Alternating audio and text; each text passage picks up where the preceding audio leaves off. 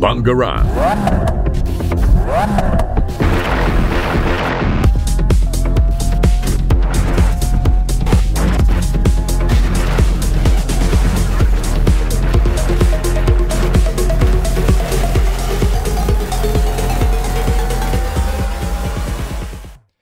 Bonjour à toutes et à tous. Aujourd'hui, on se retrouve pour une nouvelle émission dans l'aventure auto, toujours en compagnie de Matisse. Et aujourd'hui, on va vous parler de sujets assez intéressants et on va dire euh, inédits dans le milieu de l'automobile, même si on commence déjà à voir le bout du nez de certaines débouchés de, ces projets. Alors, euh, Mathis va nous parler d'un sujet très intéressant, donc c'est-à-dire euh, les publicités avant-après et comment le marché évolue dans l'automobile. Et ensuite, moi, j'attaquerai un sujet un sujet, excusez-moi, sur euh, l'hydrogène, euh, voir comment euh, on le produit, quel hydrogène on utilise, comment on peut y parvenir pour justement en produire dans l'automobile et ensuite en dernier temps, on vous fera un petit débat de nos pensées et n'hésitez pas à vous faire parvenir les vôtres toujours sur notre site Instagram Aventure Auto.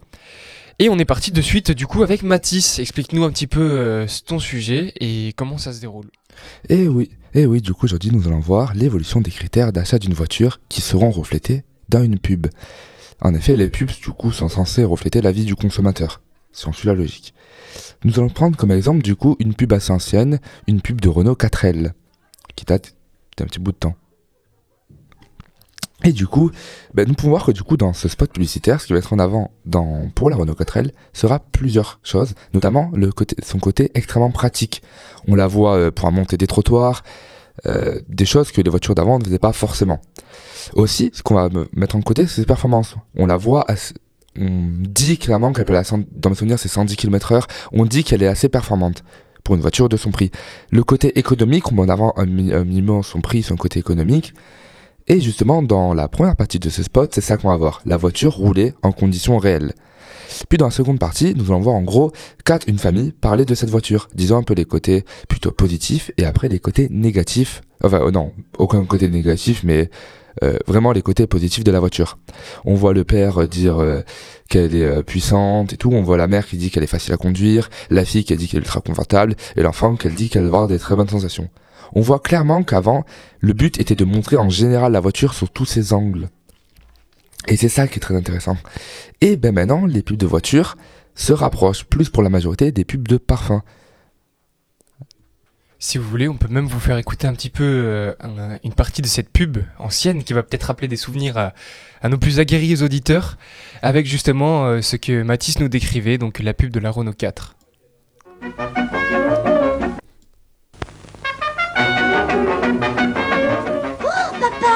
La voilà C'est elle qu'il nous faut La R4 hum, C'est vrai, elle est idéale. Robuste, économique, quatre places. Pratique, facile à conduire. Oh, et puis les fauteuils sont confortables. Elle a des reprises sensationnelles. Et quatre roues indépendantes.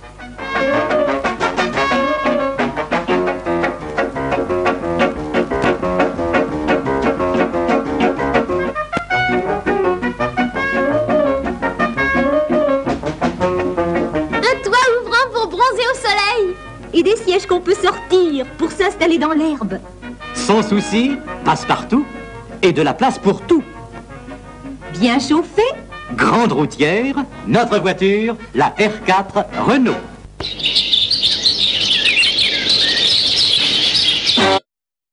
Et voilà, du coup, un petit peu pour cette euh, petite partie de la pub, on voit bien que euh, c'était un aspect marketing différent d'aujourd'hui.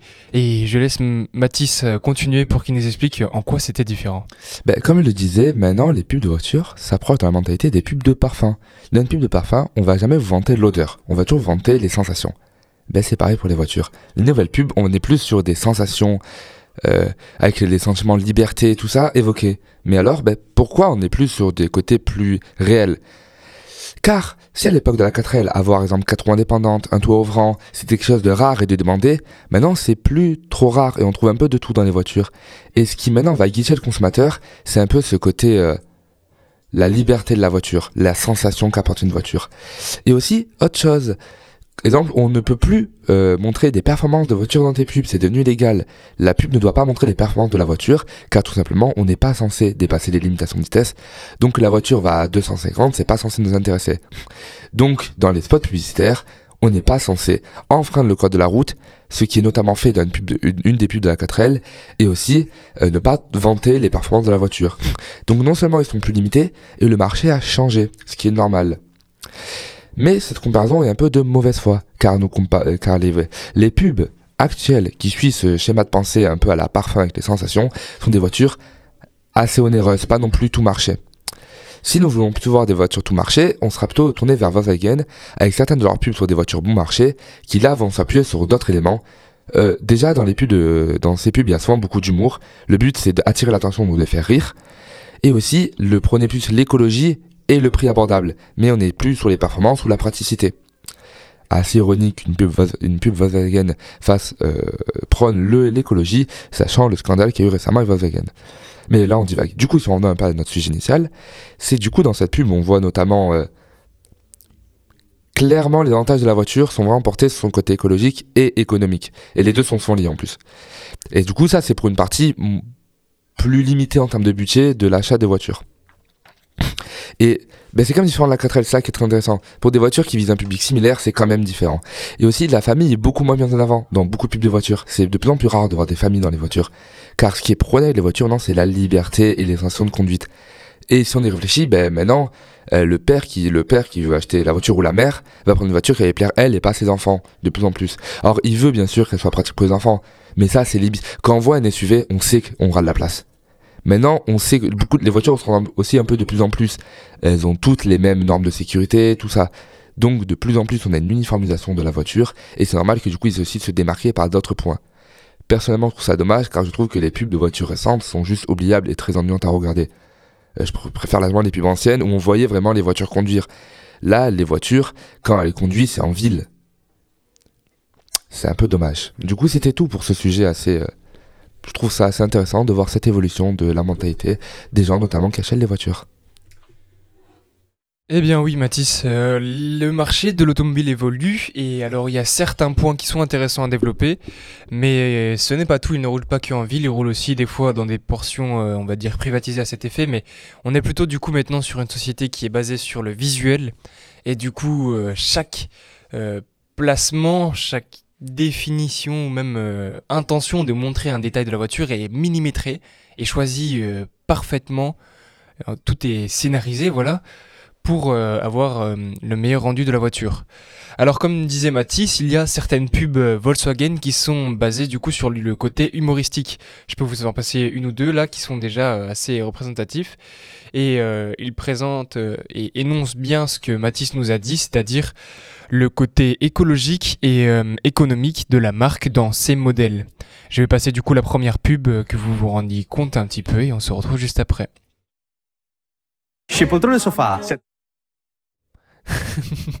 Et euh, du coup, juste pour dire euh, aussi, il y a euh, malgré des petits détails euh, souvent qui sont à laisser, enfin qui sont souvent critiqués, voilà, chez les voitures, elles sont euh, mises en avant par euh, différents pro- procédés et souvent cachées lors des pubs. Et comme disait Mathis juste un petit peu avant, encore une fois, eh bien, euh, il y a euh, certains euh, aspects de la voiture qui étaient montrés et essayés lors des pubs, alors que maintenant on cherche souvent à les cacher.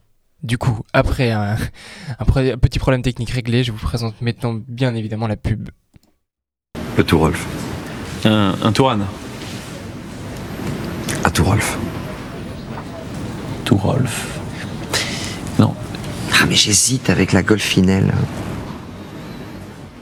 Le plus dur, c'est de choisir. Du 1er au 31 décembre, profitez d'un crédit à 0% sur toute la gamme Volkswagen. Et euh, pour la couleur? Blouge. C'est bien Blouge. Volkswagen, das Auto.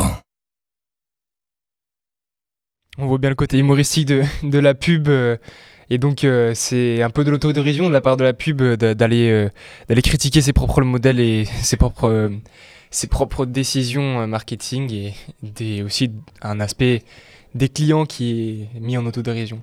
Une autre pub qu'on a rencontrée aussi chez Volkswagen que je passe maintenant.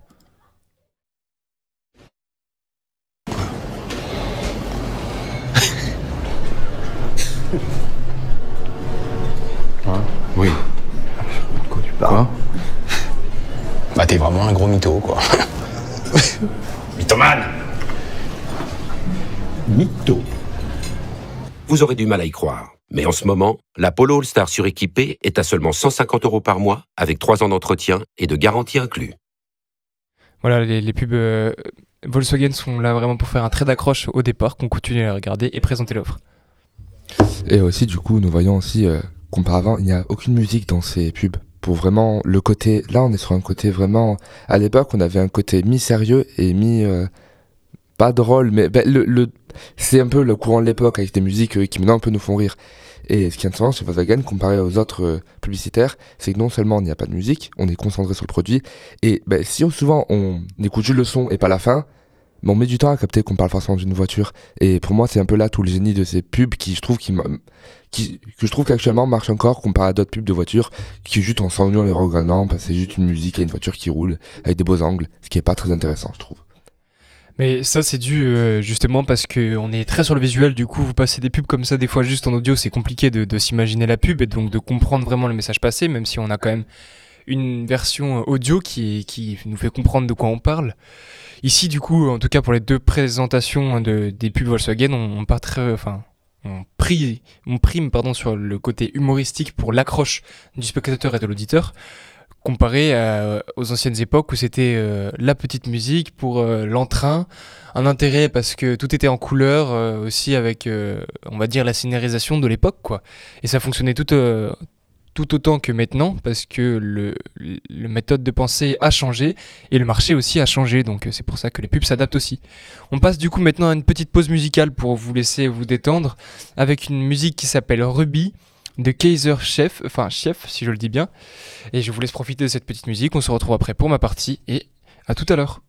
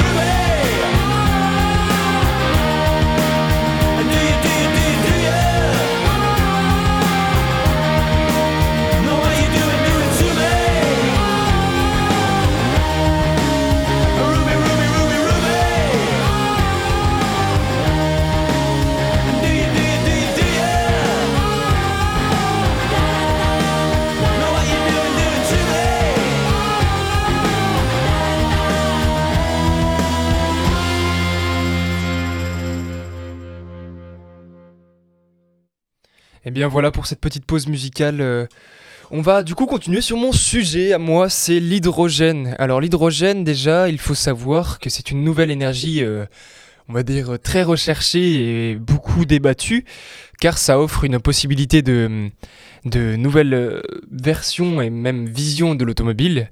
Alors déjà, l'hydrogène, il y a plusieurs variantes, il faut le savoir, hein, c'est assez, com- comment dire, vaste. Eh bien parce qu'on parle d'hydrogène vert, gris, bleu ou jaune. Alors pourquoi? Eh bien en fait c'est tout simple, c'est la façon dont il est fabriqué. Car l'hydrogène vert est fabriqué par électrolyse de l'eau, à partir d'électricité provenant uniquement d'énergie renouvelable. L'hydrogène gris est fabriqué par des procédés thermochimiques avec euh, comme des matières premières euh, de sources fossiles, charbon, gaz naturel, ou bien encore euh, exploitation de pétrole. L'hydrogène bleu est fabriqué de la même manière que l'hydrogène gris, à la différence que le CO2 émis lors de la fabrication sera capté pour être réutilisé ou stocké. Et ensuite, on a l'hydrogène jaune, plus spécifique à la France, et lui est fabriqué par électrolyse comme l'hydrogène vert, mais l'électricité provient essentiellement de l'énergie nucléaire. Car on est quand même euh, en présence de certaines... euh, on a quand même une bonne quantité d'usines euh, nucléaires, ce qui nous permet de- de pouvoir accéder à cette énergie. Alors ensuite, euh, il faut savoir que hum, il y a des, côtés quand même euh, négatifs à tout ça, car euh, l'hydrogène euh, qui, qui se produit du coup dans un milieu industriel a, besoin de beaucoup d'infrastructures pour pouvoir fonctionner. En effet, l'hydrogène, enfin pour en effet construire des infrastructures demande beaucoup d'énergie et d'argent. Le déploiement de l'hydrogène électrolytique nécessite la mise en place d'une infrastructure complexe comprenant, outre des capacités de production alimentées par des énergies renouvelables, fermes, fermes, éoliennes ou solaires, connectées ou non au réseau électrique, un réseau de transport et de distribution connectant ces capacités de production au site d'utilisation, et un ensemble de capacités de stockage variées, mises également en réseau. Le tout devra être géré par un système intelligent permettant d'optimiser l'adéquation de l'offre et de la demande à des phases de temps quotidiennes à temporaires. Alors pour expliquer ça plus simplement, il y a une mise en place d'une infrastructure qui va devoir être euh, faite et de façon la plus écologique possible, donc c'est-à-dire qu'on va primer plutôt l'hydrogène vert car euh, c'est celle qui promet le plus au niveau écologique. Et pour cela, il faut construire des infrastructures euh, capables de répondre à une demande, on va dire, quotidienne, voire des fois temporaire, cela dépend de l'utilisation au début. Mais si euh, le réseau est étendu, il va falloir euh, des capacités énormes pour pouvoir gérer la demande du coup de, de cette énergie qui sera sûrement ben, eh bien, énormément demandée. Et donc pour cela, il faut beaucoup d'infrastructures. Il est en outre nécessaire de mutualiser la construction des infrastructures de captage, de transport et de stockage de CO2. En Europe, les premiers éléments de cette infrastructure seront opérationnels dès le milieu de la décennie. On estime du coup euh, la production de ces et, du coup le, lancement réel d'une d'une industrie de l'automobile à l'hydrogène d'ici 2050 environ. Le déploiement des infrastructures de transport et de distribution nécessite des investissements importants et une durée de mise en œuvre relativement longue. L'hydrogène bas en carbone et renouvelable et représente un marché à fort potentiel sur lequel la France se positionne aujourd'hui au moyen d'une stratégie nationale forte et d'importants investissements. L'hydrogène est, est un vecteur d'énergie qui requiert une chaîne de valeur complexe généralement. Il est produit à partir d'eau ou d'hydrocarbures soit par procédé thermochimique avec captage du CO2, comme l'hydrogène bleu, émis lors de la fabrication, soit par électrolyse de l'eau, hydrogène vert. Et donc, après avoir été stocké et éventuellement transporté, il est utilisé comme énergie avec une pile à combustible ou par combustion directe, là où les deux moteurs, euh, les deux moteurs de voiture et hydrogène vont sûrement différer. Dans le cadre de la transition énergétique, la France vise à étendre l'utilisation de l'hydrogène bas carbone et renouvelable pour alimenter le secteur des transports, pallier d'intermittence des énergies renouvelables au moyen d'un stockage électrique et de décarboner le secteur industriel. C'est là tout le problème du coup de, de ce marché de, de l'hydrogène, car la France, comme d'autres pays, en tout cas beaucoup en Europe, mise sur euh, cette nouvelle énergie. Et pour cela, il faut, il faut d'énormes quantités de stockage de cette énergie et donc de, de, de, production d'électricité importante. Car oui, euh, la production de l'hydrogène demande énormément de ressources. Et c'est pourquoi euh, le déploiement des, technologies d'hydrogène dépend encore en grande partie de la réduction de leurs coûts et de la construction d'infrastructures. On passe maintenant du coup euh, au fonctionnement d'une voiture à hydrogène, comment cela se, se déroule, et pour mieux le comprendre, on va partir voir quelques points importants. En effet, la voiture à hydrogène fonctionne grâce à une pile à combustible. Comme dit un peu avant, il s'agit d'une usine miniature installée au niveau du moteur, qui crée un courant électrique grâce à la réaction d'oxydation avec de l'hydrogène et de l'oxygène et ne rejette que de l'eau. Voilà pourquoi c'est une alternative assez intéressante, car aujourd'hui les voitures rejettent énormément de CO2. Pourquoi utiliser l'hydrogène? Eh bien cet élément chimique est présent en grande quantité autour de nous. Et en ce sens, c'est donc l'une des meilleures sources d'énergie renouvelable que l'on puisse imaginer. Comme les voitures électriques, qui fonctionnent avec des batteries à lithium-ion, les modèles à hydrogène ne produisent pas de CO2, ni de particules fines, qui elles sont très polluantes. Elles contribuent donc à la propreté de l'air. De plus, elles offrent euh, le même confort de conduite avec un moteur silencieux et une bonne maniabilité. On voit pourquoi du coup il est important de, prendre en compte et en considération ce- ce- cette nouvelle énergie. Et on voit bien que les moteurs actuels et donc euh, la construction et la vision, on va dire des moteurs euh, thermiques, n'auraient pas forcément à changer ou à donner une, une version, ou du moins euh, une nouvelle création et une ingénierie importante à revoir sur ce genre de moteur car il est possible de mettre l'hydrogène en combustion directe, donc reproduire l'explosion et donc euh, le mécanisme de base d'un moteur thermique. Je vais pourquoi va poursuivre avec euh, une actualité, vraiment qui est sortie il n'y a pas trop longtemps, car en effet, Namix, N-A-M-X, a développé un prototype euh, d'SUV qui mise sur un V8 à hydrogène.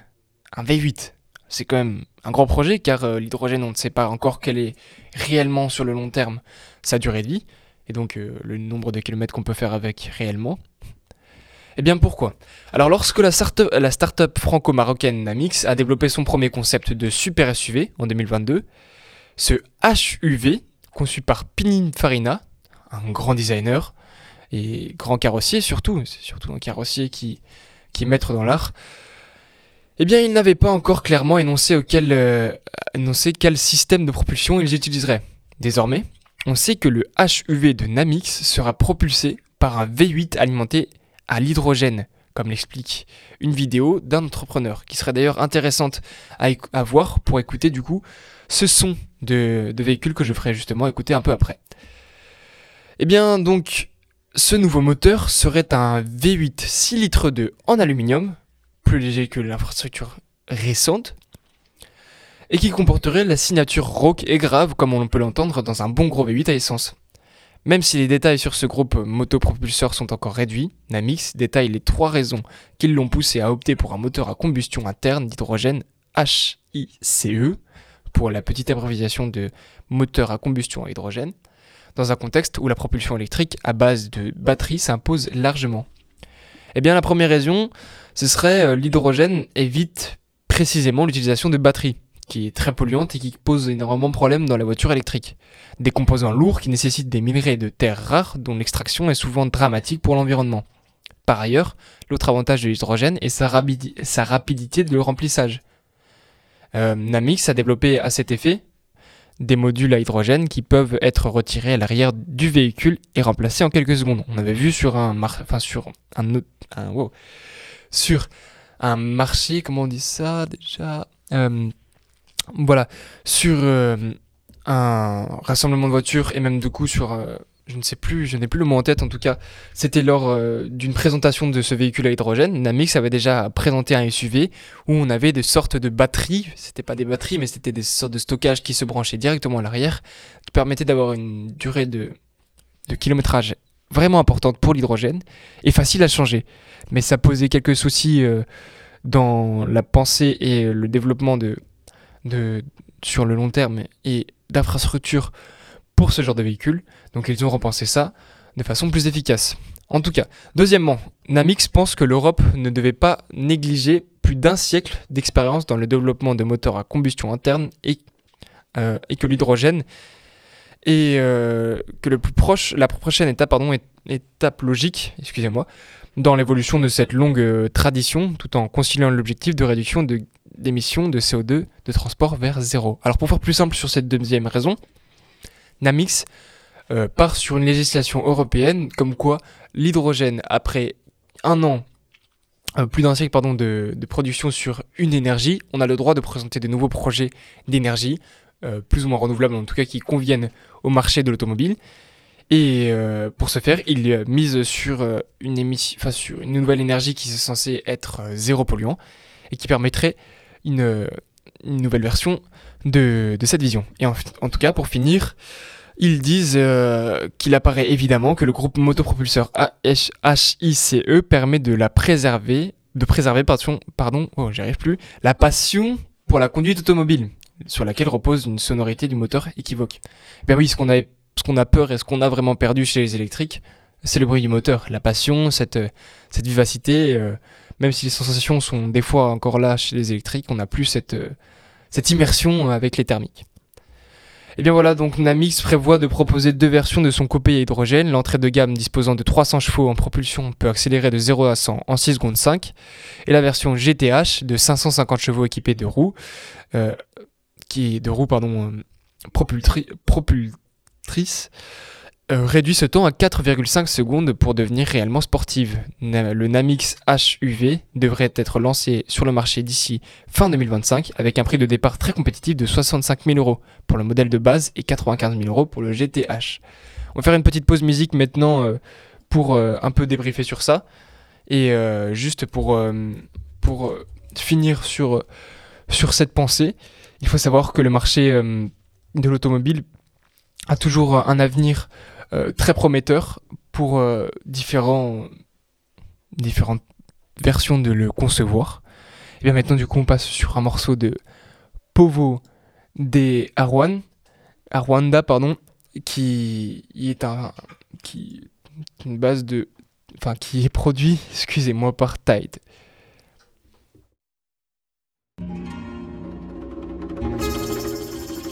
Vamos começar nossos trabalhos de hoje.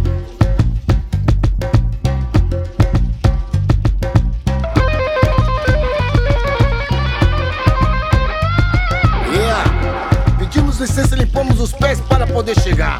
Que nada de mal irá nos afetar. Fé em Deus e salva! Olha o neguinho chegando mais uma vez pedindo licença para todos vocês. Eu respeito a doutrina da sua fé, respeite a minha conhecida como candomblé. Vinda da África, com vossa realeza, cultuando divindades da natureza. Oxalá, Inhansã e Iemanjá, Xangô, Oxóssi, Ogum, Obata, lá. Quem nunca viu vem ver, caldeirão sem fundo ferver. Um felicidade de herê. Olho gordo não me pega, nenhum morucubaca. Seu sete me protege com suas sete facas de facas, polícia de pedras de balas. Modile, lodei, levada. Não mexe comigo que eu ponho seu nome lá no meu terreiro. Sabe quem eu sou? Eu sou macumbeiro. Cada doutrina, disciplina, sete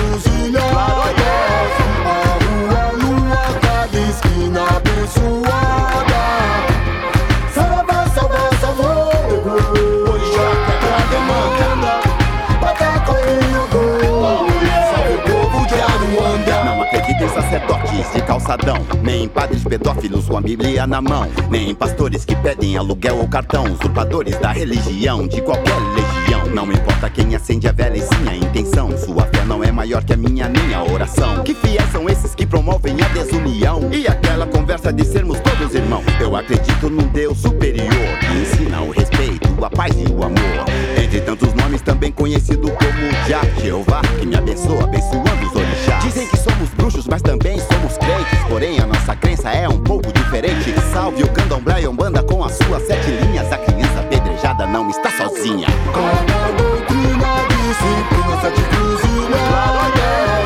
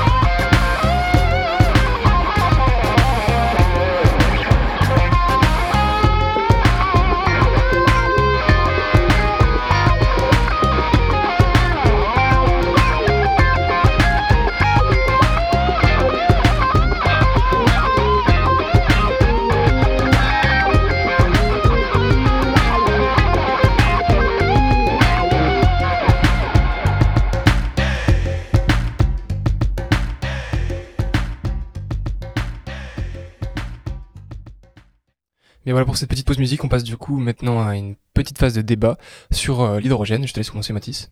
Personnellement, je suis assez rassuré pour l'avenir d'automobile, car j'avoue que j'avais assez peur, notamment envers l'électrique, qui n'est pas prometteur avec encore trop de pollution, notamment les batteries lithium du coup. Et j'étais assez rassuré de t'entendre parler de l'hydrogène, qui s'il est bien respecté, notamment du coup avec l'hydrogène vert, comme tu as dit, sera une bonne alternative. Et en plus, ce qui m'a beaucoup plu, c'est l'argument du bruit, car en effet, une belle sportive, c'est bien meilleur qu'un bruit, je trouve. Du coup, je suis assez content et j'ai espoir pour ce marché qui va se développer. Et j'espère aussi pour qu'il va un peu se démocratiser. Parce que bah, tu as dit les prix des premières voitures, c'était à 85 000 euros? Euh, 60 000 euros et 95 pour la 95 000 pour la, la sportive. C'est- Ce n'est pas non plus euh, abordable pour tout le monde. Et j'espère vraiment que bah, ça va se démocratiser, qu'on verra aussi bah, d'autres types de voitures avec. Et euh, du coup, moi, je suis assez pour ce marché de l'hydrogène. Personnellement, moi aussi, hein, je trouve que si on arrive à développer euh, une industrie et une production d'énergie verte euh, assez, qui, est convenable et qui remplit vraiment les demandes du marché et qu'on ne divague pas sur des énergies euh, plutôt polluantes, je pense que ça peut être une version intéressante à produire, malgré que ça demande quand même beaucoup d'énergie de produire l'hydrogène. En effet, en effet, mais dans tous les cas, on aurait eu un problème avec le thermique qui va peut-être finir par disparaître ou coûter trop cher. Du coup, une nouvelle initiative était vraiment. Il fallait trouver une nouvelle trouver une nouvelle ini- initiative mieux, car euh, pour moi, l'électrique, c'était vraiment pas possible sur le long terme. Oui, de toute façon, euh, c'était la course euh, maintenant du développement à la nouvelle énergie, car on savait que l'ancienne allait de toute façon mourir. Et euh, comme Porsche l'avait déjà fait, je l'avais déjà expliqué, hein, l'énergie du, du e-fuel, donc euh, produit à partir de synthèse de, différentes algues et donc euh, un peu plutôt du biocarburant, euh, aurait pu être une bonne alternative. D'ailleurs, je ne sais pas si, si cela va rentrer en parallèle, devant ou un petit peu derrière le marché de, l'hydrogène, mais c'est deux, deux énergies pas mal à, à- à observer. Et aussi, ce qui va être aussi un peu dur pour le marché de l'hydrogène, ça sera de s'implanter parce que les gens sont quand même bien sur l'habitude. Et ce qui me fait pas peur, c'est pas tant les possesseurs de voitures thermiques qui, je pense, vont plutôt être en général pour ce changement, mais les possesseurs de voitures électriques qui, pour certains, aimaient vraiment cette voiture et que je pense à faire changer de voiture sera peut-être plus compliqué pour eux. C'est surtout qu'on a subi beaucoup de changements dans, dans l'automobile en ce moment. On a demandé aux gens de passer à l'électrique, donc beaucoup se sont mis à l'électrique. Et de nouveau rechanger d'ici euh, quelques années, oui, l'année prochaine ou deux ans, de, de marché. Et donc euh, pousser les gens à aller euh, sur l'hydrogène. Je ne vois pas bien comment ils le feront et surtout comment ils ont vendu l'électrique. Ils ont vendu ça comme un modèle miracle, comme une énergie qui va tout changer. Et du coup, on a développé énormément d'aides sur l'achat de ces véhicules. Et maintenant, dire aux gens, en fait, euh, non, c'était pas top top ce qu'on avait demandé et ce qu'on vous avait dit. euh, ouais, en fait, euh, on enlève les aides sur l'électrique, on met tout sur l'hydrogène. Les gens vont faire, voilà. Mais du coup, ce qu'on a fait, c'était une bonne action. Ça a vraiment limité les, dégâts sur l'environnement ou pas. Ça, ça va créer du doute, mais j'espère que ça va vite euh, se faire ce changement. Et en plus, les personnes qui ont investi des millions, voire des milliards dans l'électrique, ils voudront pas changer eux. Les personnes, ça, qui ont mis trop d'argent pour changer, ça veut dire mettre vraiment à la poubelle beaucoup d'argent et je sais pas si beaucoup voudront le faire. Eh bien, c'est surtout ça qui posait problème chez les, chez les constructeurs, car euh, quand on leur disait euh, de construire euh, de nouveau un catalyseur encore plus performant que celui d'avant pour répondre aux, normes écologiques et donc euh, adapter leur modèle, thermique, ils ont dit mais oh, attendez, vous êtes fous, vous nous, demandez encore de mettre 50 millions d'euros, voire 100 millions d'euros sur la table pour développer un nouveau ca- catalyseur, alors qu'on a mis euh, 2 milliards pour faire l'é- l'électrique. Maintenant, on a mis de l'argent sur l'électrique, on va continuer sur l'électrique. Maintenant, après leur dire euh, oui, euh, produisez des, des modèles à hydrogène alors qu'ils viennent de, de, de mettre 2 milliards d'euros euh, l'année dernière pour faire des modèles électriques, enfin, euh, ce qu'il faudrait vraiment, c'est que tout le monde soit convaincu d'un coup par l'hydrogène, qu'on se rend compte vraiment des dégâts euh, hum, environnementaux qui sont causés par l'électrique et par le thermique, et passer directement à l'hydrogène. Le problème de cette euh, vague d'achat et compulsif et même euh, de, changement direct ferait que les infrastructures pour produire complètement de l'hydrogène vert seraient très compliquées à concevoir dans un laps de temps très court. C'est-à-dire qu'il faudrait euh, minimum, euh, je sais pas moi, euh, 10 ans euh, pour, que, pour établir, ou voire 15 ans, pour établir une, vraie dépendance totale de l'hydrogène vert et non d'autres sources d'énergie hydrogène. Je pense personnellement que ça va faire comme l'électrique, quelques modèles qui vont apparaître petit à petit et ça va se démocratiser petit à petit comme elle a fait l'électrique parce que l'électrique ça fait quand même plusieurs années que ça existe et pourtant c'est que récemment que ça a vraiment que beaucoup de gens en ont une Et qu'aussi peut-être, moi je pensais aux voitures sans permis, que du coup ils étaient l'idéal pour l'électrique, bah, peut-être que c'est peut-être en premier temps, c'est des voitures sans permis qui vont passer à l'hydrogène. Si c'est peut-être moins cher l'électrique, je sais pas, mais peut-être qu'ils vont faire quelque chose de similaire à l'électrique, avec un marché peut-être nouveau qui va d'abord se créer, puis petit à petit s'étendre au marché général de la voiture. Ah, moi, je pense plutôt que ça va être surtout, euh, comme tu disais, des, tes premiers modèles euh, à hydrogène qui vont se mettre sur le marché assez cher et puis qui sont sûrement euh, pas finalisés comme le premier modèle électrique, qui sont encore maintenant améliorés et euh, qu'ils vont mettre un peu du temps. Après, maintenant, on est sur quand même une crise écologique, donc ça mettra pas 10 ans ou 15 ans comme les électriques, mais plutôt euh, quelque chose de plus rapide, car les gens ont pris conscience déjà davantage euh, du problème écologique, donc ça mettra peut-être 5 ans avant d'être développé. Le problème, c'est qu'il faut que l'industrie suive et que complètement, donc l'énergie qui était mise à disposition pour l'électrique soit complètement changée pour la production d'hydrogène. Le problème, c'est que maintenant encore, la production d'électricité pour, euh, pour euh, les voitures électriques euh, n'est vraiment pas écologique. Mis à part quelques centrales nucléaires en France qui permettent encore, on va dire, de passer dans le côté un peu plus écologique pour la production d'électricité.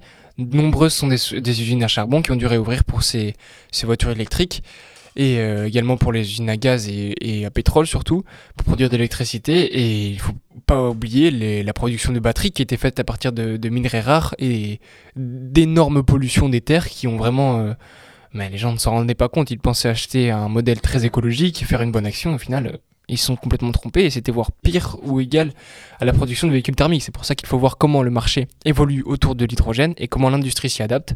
Mais je pense que ça peut être une bonne alternative, ainsi que l'e-fuel, si, euh, parce que l'e-fuel est plus adaptable rapidement sur le marché, si la synthèse n'est pas trop chère et euh, qu'il est ada- adapta- adaptable pardon, à tous les modèles. C'est là qu'on va voir euh, comment les, grandes marques vont réagir et ce sera intéressant à suivre. En tout cas, on en a fini pour cette émission un peu plus longue que d'habitude pour avoir débattu et expliqué cette nouvelle euh, arrivée de l'hydrogène sur le marché, même si elle date pas d'hier. Mais l'idée est enfin mise en place. Et on se retrouve euh, certainement une prochaine fois pour euh, un nouvel épisode euh, d'autant plus passionnant. Gardez la passion et on se retrouve à bientôt.